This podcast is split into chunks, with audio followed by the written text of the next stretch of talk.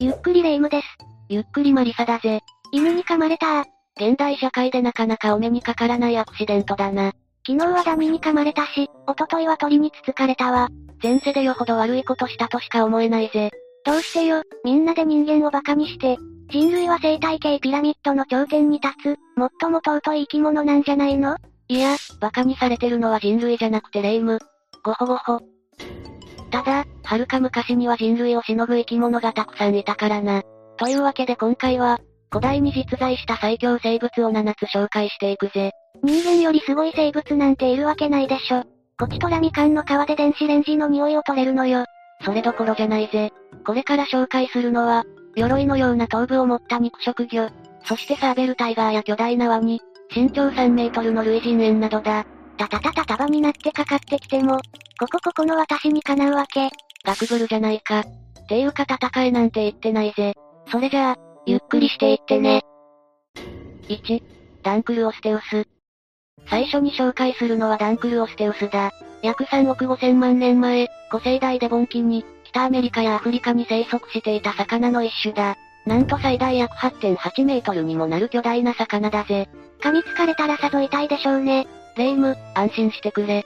この魚には歯がない。え、じゃあ結構余裕で逃げられるの？だから獲物を丸飲みしていたぜ。ひぃ、咀嚼することもできないから一旦丸飲みした後に、骨など消化できない部分は吐き出していた。なんか不便そうね。しょっちゅう餌を喉に詰まらせてそうだわ。一応口にはプレート状の骨が発達していたようだからそれで餌を砕いていたんだろうな。そして体の前の部分には分厚い装甲があった。まるで鎧を着てるみたいにな。これが重すぎるため素早く動くことができなかったと言われている。そんな彼らだが生きていた当時は、生態系の頂点に立っていたようなんだぜ。ええー、なんか歯がなかったり素早く動けなかったりして、結構不便そうな体をしてる印象なんだけど、どうして生態系の頂点に立てたの？賄賂でも使ったのかしら？お金あげますから捕食させてくださいなんて通用するわけないだろ。まあ、その不便さを補ってあまりある能力が色々あったからな。じゃあここから、ダンクルオステウスに備わっていたいろんな特徴を見ていくぜ。うむ。まず、このダンクルオステウスは下顎だけでなく、上顎も動かすことができた。そりゃ盛大に開いたことでしょうね。これによって大きな獲物でも捕食することができたんだ。確かにそれは便利かもしれないし身を守るのにも役立ったかもね。見た目からもわかるように顎の力そのものも強力だったしな。多分、レイムも丸飲みして一瞬のうちに砕くことができただろうな。ガクブルガクブル。このような特徴によって、この生き物は生態系の頂点に立つことができたと思われるぜ。この他に、いろんな環境に適応できたことも特徴の一つだな。ダンクルオステウスは基本的には海に住んでいたと思われているが、実は海だけでなく、河口とか淡水とかでも生きることができたと言われている。いろんな場所で生きられるということは、それだけ生存の可能性が高まるということだ。私も他人の家だろうが職場だろうが、様々な環境に適応して眠ることができるわ。自慢のつもりか？それ。2、スミロドン。2番目に紹介するのはスミロドンだ。どう考えても牙がやばいやつじゃない。そう、これは巨大な牙を持つ猫科の動物だぜ。口出しにされるわね。このスミロドンはまず、名前がやばい。日本語訳するとナイフの歯だ。そのまんますぎるわね。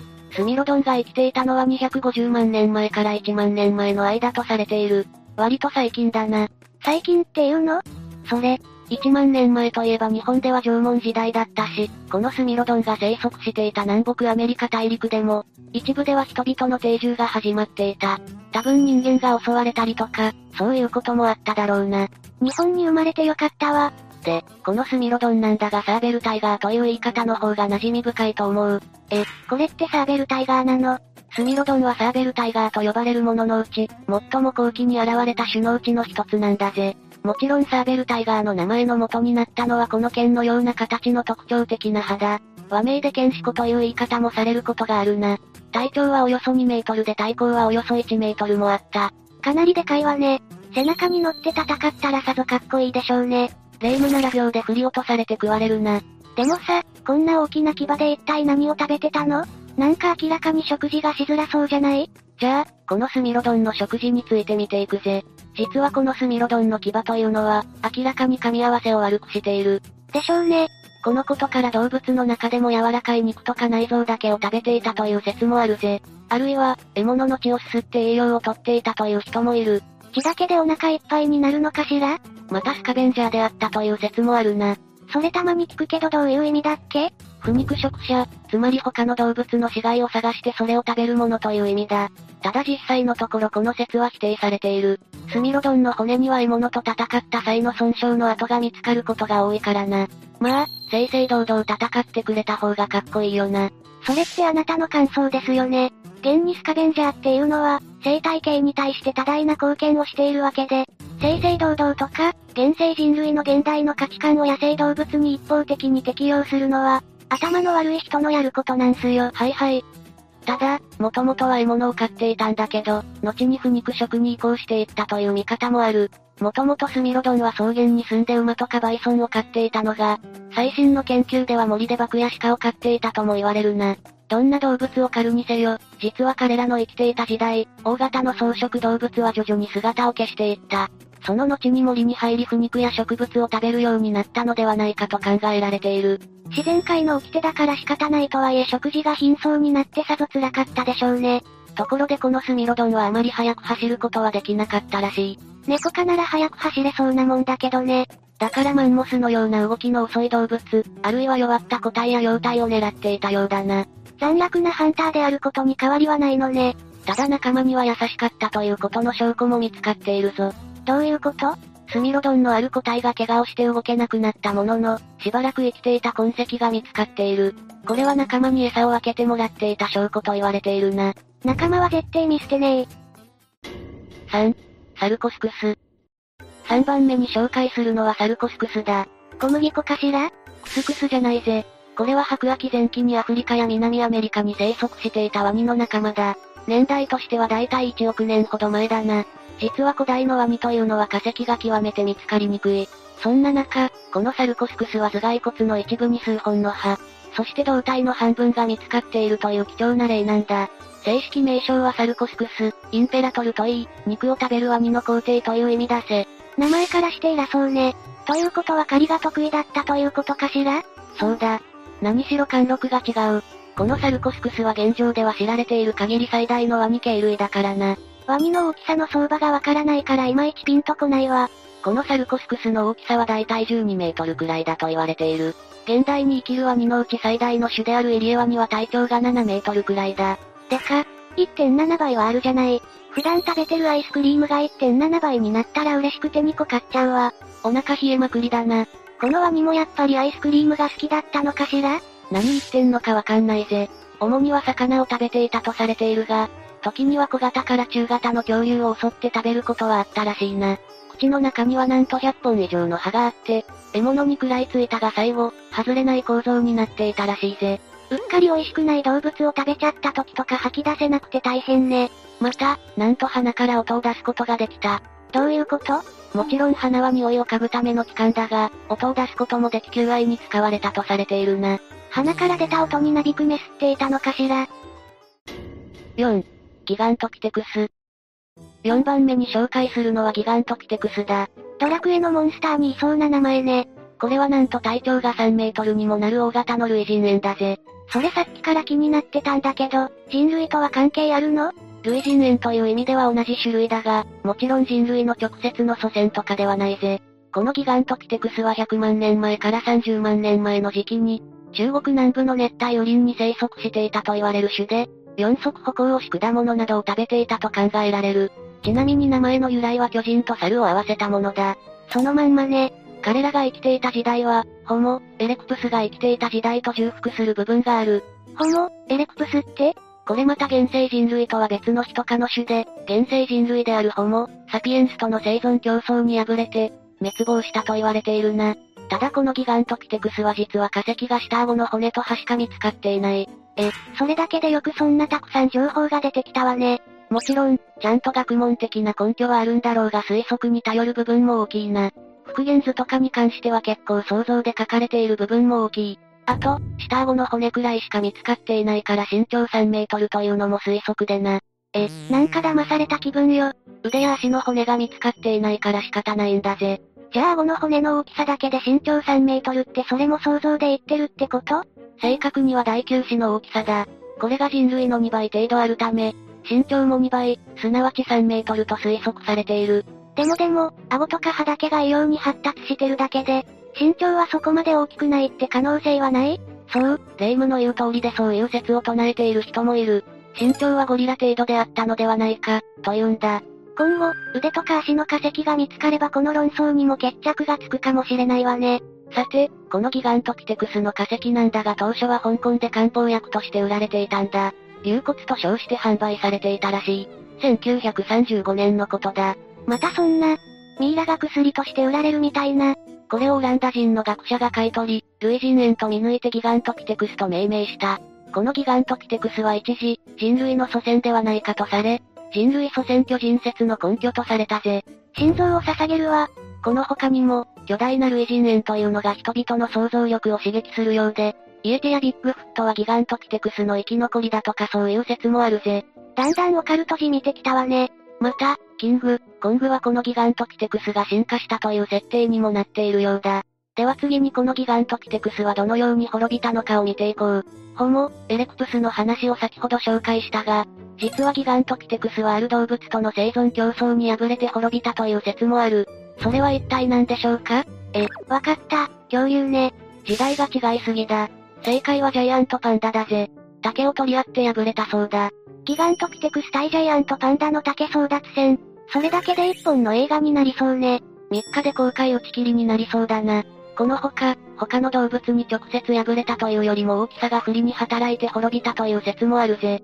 ドアの上のところに頭ぶつけたりとか？ドア作る技術ないだろ。通常体が大きいと捕食者に食べられづらいなど、生存には有利に働くことが多いんだが、一方で大量に食料を必要とする。更新性になると森林がサバンナになるというケースが多く果実が十分に得られなかった。彼らに近い種であったオランウータンは代謝が遅かったため、少ない食料で生き延びることができたんだ。果物が手に入らずに栄養失調になっちゃうなんて、お見舞いにフルーツのカゴ盛りを送りたいわ。いや入院とかじゃなくてすでに滅び。5、北のボア。5番目に紹介するのは北のボアだ。お金持ちの奥さんが首に巻いてるやつかしら？あったかい生地じゃないぜ。これは蛇の一種で史上最大の蛇と呼ばれている。お金持ちの奥さんが首に巻いてるやつね。どんな金持ちだ現在生きている蛇の中で最大のものが大アナコンダで体長は約9メートルだが、このティタノボアはなんと12メートルから15メートルで、体重に至っては 1135kg もあったとされている。食べられるとか締められるとかいう前にのしかかられただけで終わりね。12メートルというと、大型バスくらいだからな。大型のワニ、亀などとにかく大きな動物を主食にしていたらしい。これだけ大きいと食べても食べても足りないでしょうね。彼らが生きていたのは約6000万年前のことで、コロンビアで28個体の化石が発見されているぜ。それにしてもこれだけ大きな蛇がいたなんて驚きね。この頃に人類はいなかったと思うけど、もし人類が目撃していたら、ドラゴンと勘違いしていたでしょうね。そう、実はここまでこの北のボアが大きく進化することができたのは、なかなか不思議なことなんだ。それというのも蛇は変温動物で彼らが生きるには30度以上の環境が必要だ。6000万年前の地球は現在よりもだいぶ高温だったからこそ、このように巨大な種に進化することができたんだと言われている。逆に現代には存在できない理由でもあるな。高温であるほど大きくなるってこと？ああ。その証拠に現代の地球においても、大型の変温動物ほど赤道付近に住み、小型の変温動物は赤道から離れたところに住んでいる。この北のボアが発見されたコロンビアの熱帯雨林は当時も熱帯雨林だし、南米最古の熱帯雨林でもあるんだ。これって温暖だからここまで大きくなれたって言ってたけど、ひょっとして気温が下がった時。まあ当然のように絶滅したな。私も寒くなると外に出なくなるから、気持ちはわかるわ。6、メガテリウム。続いてメガテリウムだぜ。これは怠け者に近い種で言ってみれば巨大な怠け者だ。ちょっと、それ私のこと。自覚はあるのかメガテリウムは和名は大怠け者、あるいは大乱獣といい、乱は怠けるという意味だぜ。ただ学名のメガテリウム、アメリカナムというのはアメリカの偉大な獣という意味だ。日本名と扱いが違いすぎて草。これってただ大きいだけで結局は怠け者ってこと？どっちの意味で聞いてるのか迷うが、現代の怠け者との違いで言うなら、まずメガテリウムは体重が3トンもあったので木には登れなかった。木に登るのさえも怠けてたのね。何しろ3トンだからな。現代の怠け者の体重は 5kg ほどだから、約600倍の重さがあったことになる。その代わり2本足で立ち尻尾も体の支えにして、三脚のようにした状態で木の枝を前足で引き寄せ葉を食べていたんだぜ。しかしこのメガテリウムの怠けまくりの日々にも終止符が打たれる時がやってくる。何が起きたの？アメリカ大陸間大交差だ。アメリカ横断ウルトラクイズ？北アメリカ大陸と南アメリカ大陸は現代では繋がっているが、もともとは切り離され完全に別の大陸だった。それが地殻変動によって約300万年前、陸続きになったんだ。これにより全く別々に進化していた両大陸の動物が、南米から北米へ、北米から南米へと移動し、交わることで、生態系に大きな変化が起きた。これをアメリカ大陸間大交差と呼んでいる。で、メガテリウムはどうなっちゃったの？これによって北米からやってきたジャガーの祖先などに、幼い子供のメガテリウムが捕食されるようになってしまった。じゃあ、それまでは巨大な肉食獣の侵入がなかったので、動きが鈍いメガテリウムも生き残ることができたんだ。メガテリウムはもともと皮膚の下に硬い骨があり、多少は噛まれても大丈夫だったんだが、こうなってしまうともうお手上げだ。それでも懸命に生き残っていたものの、人類がやってきてメガテリウムを狩るようになり絶滅した。今ではその人類がスマホと溢れんばかりの食料にまみれて、怠け者生活に陥っている、メガテリウムの呪いなのかしら。7、アースロプレウラ。さて、ラストはアースロプレウラだ。これは巨大な節足動物で約3億年前、石炭紀及びペルム紀に生息していたぜ。じゃあ、ムカデ。じゃあ、安心するんだレイム。これは安手の仲間だ。何の救いにもなってないわよ。つくづく現代に生まれてよかったわ。ご覧の通り非常に大きいんだが中には、2メートルを超えるものもあったと言われている。一部の海サソリもこれくらいの大きさのものがいたが、それとともに史上最大の節足動物とされているな。もう逃げ出したい相場が最高値を更新してるんですけど、これってどれくらいヤバい生き物なのか、一応聞いておいてもいい？レイムがこの生き物に食われる心配をしてるなら、一応大丈夫だと言っておこう。このアースロプレウラは肉食ではなかった。陸上に住み、シダ植物の胞子などを食べていたと推測されている。また果実、胞子用、獅子といった、より栄養価の高い部分を食べていたのではないかとも言われているな。ちなみに現代の安でも植物食で巨大化したとしても人類は襲わないから安心していいぜ。襲わないとしても見るのも嫌だわ。ただ残念なことに整った化石標本はあまり見つかっておらず、復元図は想像に頼って作られている場合が多い。これまで見つかった化石はいくつかあるんだが、実は意外ではなく抜け殻だったというケースが多いんだ。ていうか抜け殻が化石として残るなんてどれだけ硬い抜け殻なのよ。アースロプレウラが抜け殻が化石になるほど強く大きく進化できたのは、当時、たまたま彼らを捕食する動物や競争相手がおらず、さらに豊富な餌に恵まれていたことが大きい。